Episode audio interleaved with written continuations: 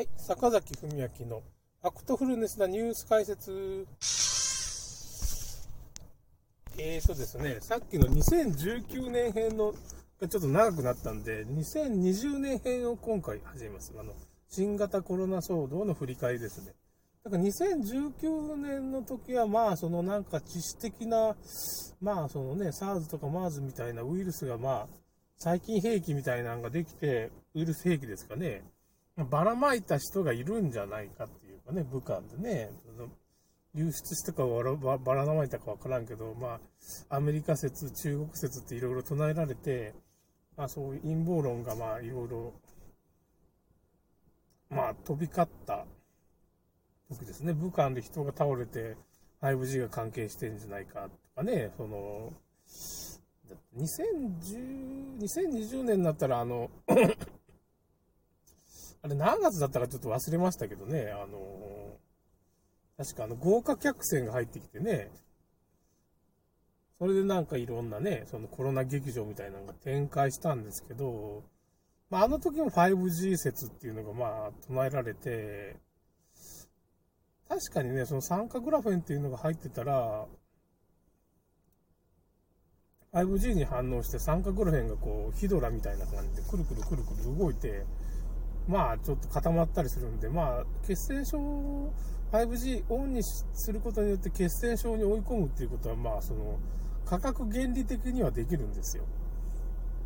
本当に。これまあ、というよりなんか Bluetooth に接続するとかそういう、まあ、どっちかって言ったら ID を見分けるっていうかね、その、行機に乗るときにコンピューターでチェックされて、Bluetooth に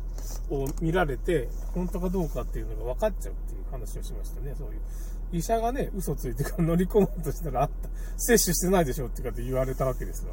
だから間違いなくそういう、まあ、ID コードが入ってるわけですよ、あの、ワクチンの中にはね。Bluetooth にも接続すると。まあ、言われてるけど、まあ、接続するんよね。まあ、僕も見たら、なんかその、人が入ってくるところところでちょっとやったら、Bluetooth のマークが出るわけですよ。これワクチン接種したんだろうね、みたいな感じの人がいるわけですよ。まあ、それはちょっと置いといて、まあ、2020年はですね、2020年になるとね、いろんな情報が入ってきて、まあ、海外からの情報をいろいろね、僕その翻訳してくれる人とか、海外の日本人とかね、いろんなとこからこう入ってくるわけですよ。まあ、ドイツのメイコさんっていう、まあ、今コロナで有名になった人とか、まあ、いろんな人が翻訳してくれてね、動画大王さん、あの、え字幕大王さんっていう人はね、その海外の YouTube 動画とかをね、そのコロナ関係のやつをその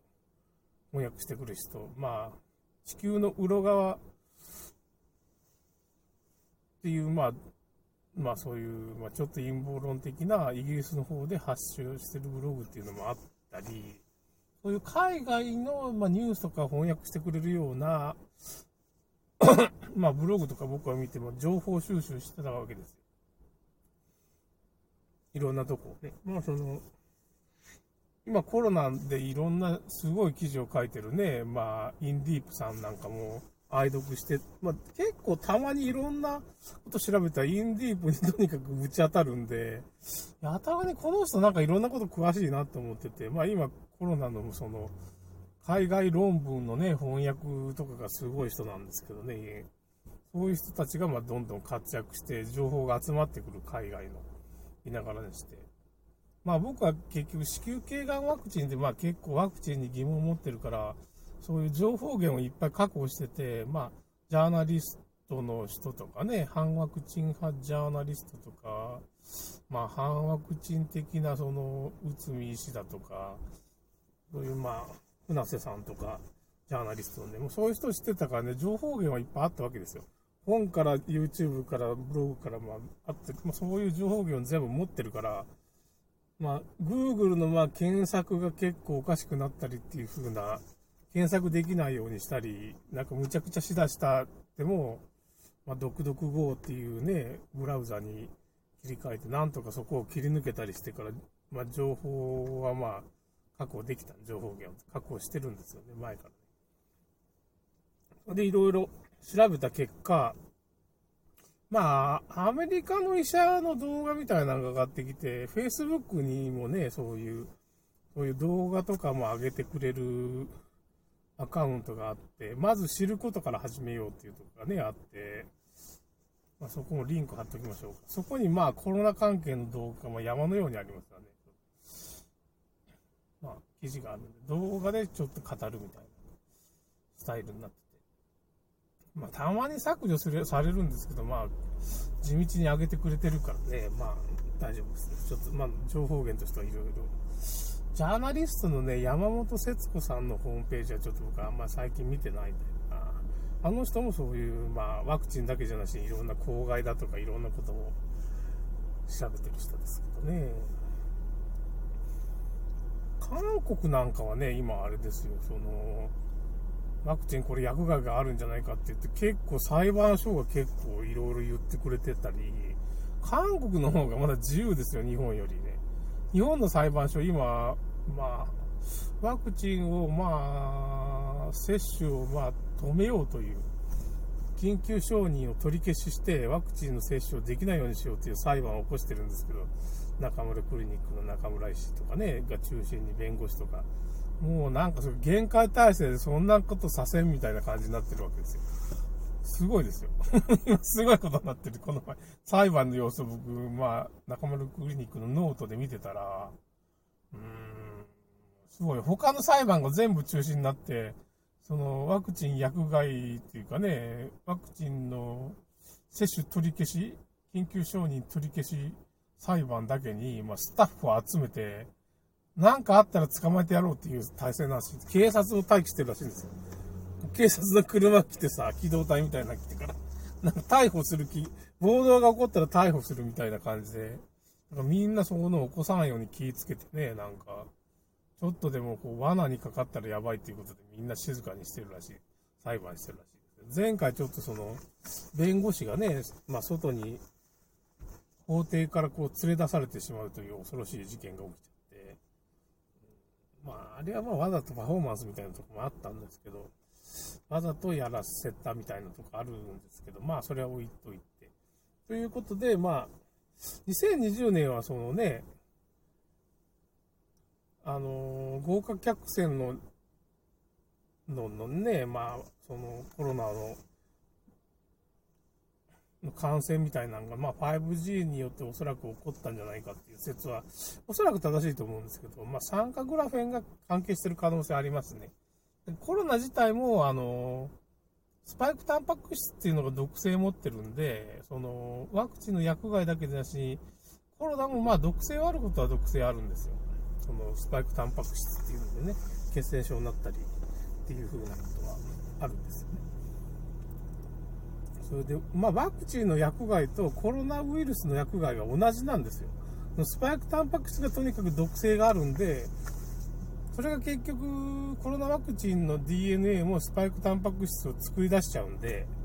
そこが問題なんですよ。で、スパイクタンパク質の遺伝子を全部使っちゃったら毒性が高いんですけど、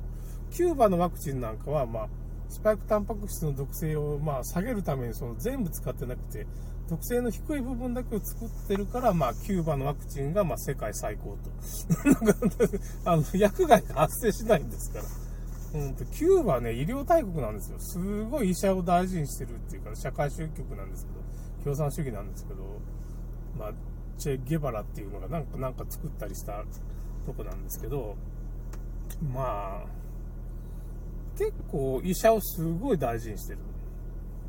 やっぱり医療大国なんでね、まあ、それでキューバのワクチンと中国の一部のワクチンがそういうスパイクタンパク質の毒性を弱めたワクチンを作ってますね。これは結構大丈夫なんですよ。薬があんま出ない。いや、絶対出ないとは言えんけど、弱弱まってるっていう風に全然違いますからね。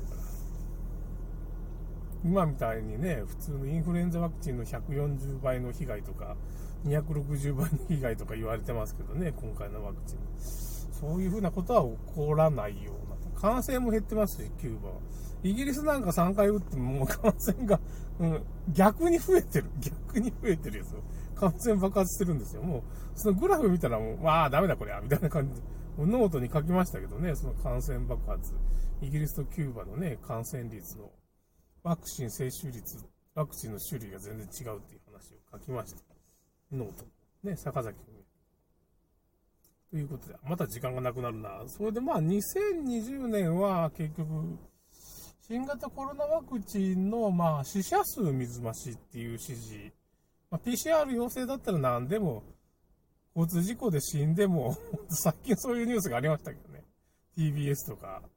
日テレとか、日テレだったかな、そのあったんですけどね、その、交通事故ってはっきり死因は交通事故だけど、コロナ陽性ですって書いてあった。はっきり書いてた。すごいなと。で、交通事故死は8000人だったのが最近3000人に減ってるんですよ。コロナに振りすぎてんじゃないかなっていう感じもせんでもないですね。だから。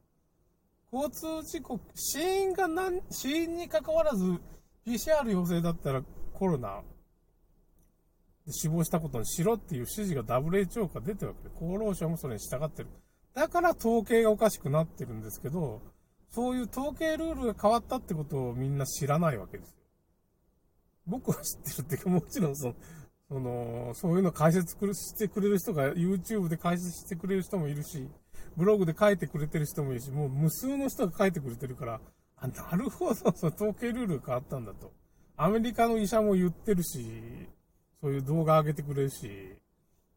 まあそういう証拠がまあ山のようにある1ページっていうのがあるんで、まあそこをリンク貼っときましょうかね。その、新聞記事が山のようにありますよ。もう証拠しかないホームページ。5分でわかるしコロナに目覚めるみたいな感じ、ね、コロナ詐欺に目覚めるホームページっていうのがあります。2020年はまあそういういろいろコロナ詐欺が分かってきた、まあ、年でしたね。ちょっともう時間が気荒れしたんでちょっと終わります。